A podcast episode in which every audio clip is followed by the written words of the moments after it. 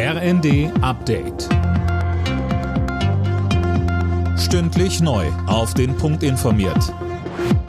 Ich bin Sönke Röhling. Guten Morgen. Der Tod des Kreml-Kritikers Alexei Nawalny sorgt weltweit für Bestürzung. Nach russischen Angaben ist Nawalny bei einem Spaziergang in seiner Strafkolonie zusammengebrochen. Notärzte hätten nur noch den Tod feststellen können.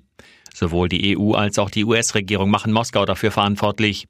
Auch Kanzler Scholz zeigte sich schockiert. Es ist etwas ganz Furchtbares, auch als ein Zeichen, wie sich Russland verändert hat nach den nun schon leider lange zurückliegenden hoffnungsvollen Entwicklungen, die in Richtung Demokratie gegangen waren, ist das längst keine Demokratie mehr.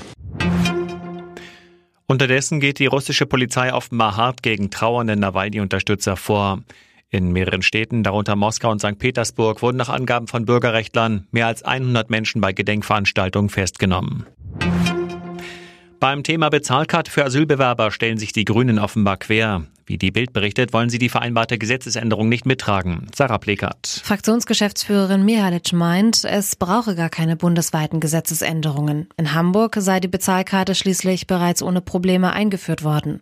Die Bundesländer befürchten dagegen, dass die Bezahlkarte ohne Gesetzesänderung rechtlich angreifbar sei und eine Klagewelle auf sie zukommen könnte. Eigentlich sollte der Bundestag das Gesetz kommende Woche verabschieden.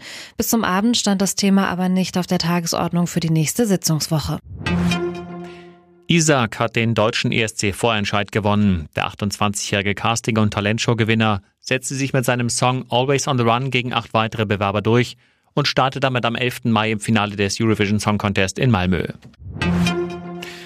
In der Fußball-Bundesliga steckt Köln weiter am Abstiegskampf fest. Am Abend war Werder Bremen zu Gast und Köln unterlag mit 0 zu 1. Werder ist damit siebter in der Tabelle. Köln belegt weiter Abstiegsrelegationsplatz 16.